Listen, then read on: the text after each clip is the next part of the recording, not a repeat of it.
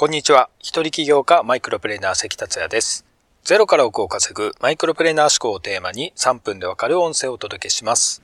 いつも聞いてくださりありがとうございます。今回もニコタマで収録しております。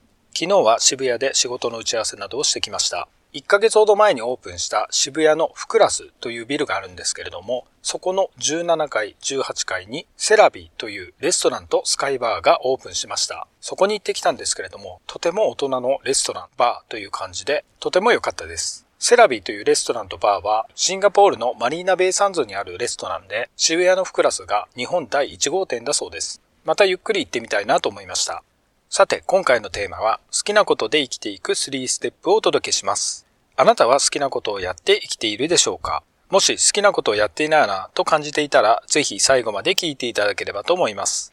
世の中の多くの人は、やりたいことや好きなことを我慢して生きていると感じます。子供の頃は好きなことをやってきたのに、大人になるにつれ、やりたいことをやってはいけない。やりたいことを我慢することが美徳だ。みんながやっていないことをやってはいけない。という固定観念が植え付けられてしまうのです。好きなことをやるには、この固定観念を破壊する必要がありますよね。しかし、それに気づいていたとしても、多くの人は好きなことを我慢して生きていっているのです。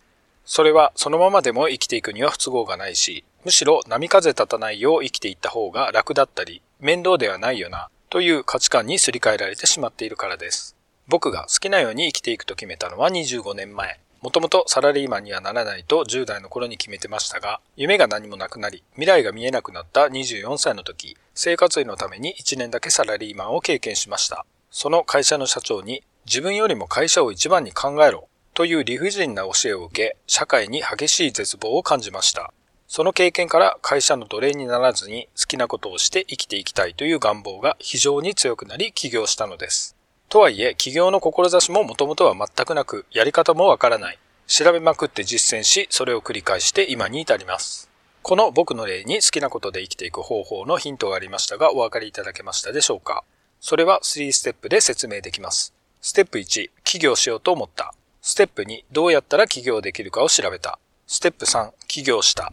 つまり、ステップ1、〇〇がやりたいと思う。ステップ2、どうやったら〇〇を実現できるかを調べる。ステップ3、行動するの3ステップです。実にシンプルですよね。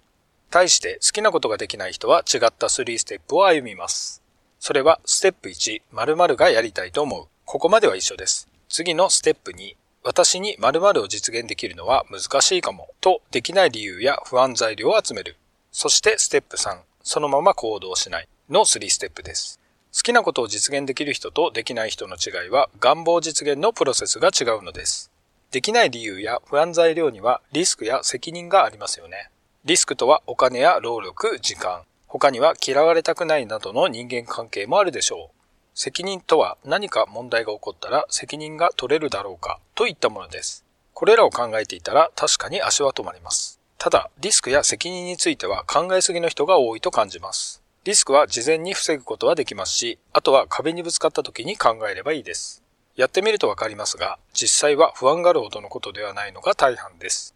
思考は現実化するので、自分が考えている通りの未来が来ます。あなたが好きな未来をイメージすればするほど何がやるべきかは見えてきます。ずいぶん前に読んだ本ですが、ホリエモンの好きなことだけ生きていくは読みやすくて背中を押してくれる本なので、なかなか行動できない人におすすめです。リンクは概要欄またはメッセージに貼っておきますので、ご興味のある方はご覧ください。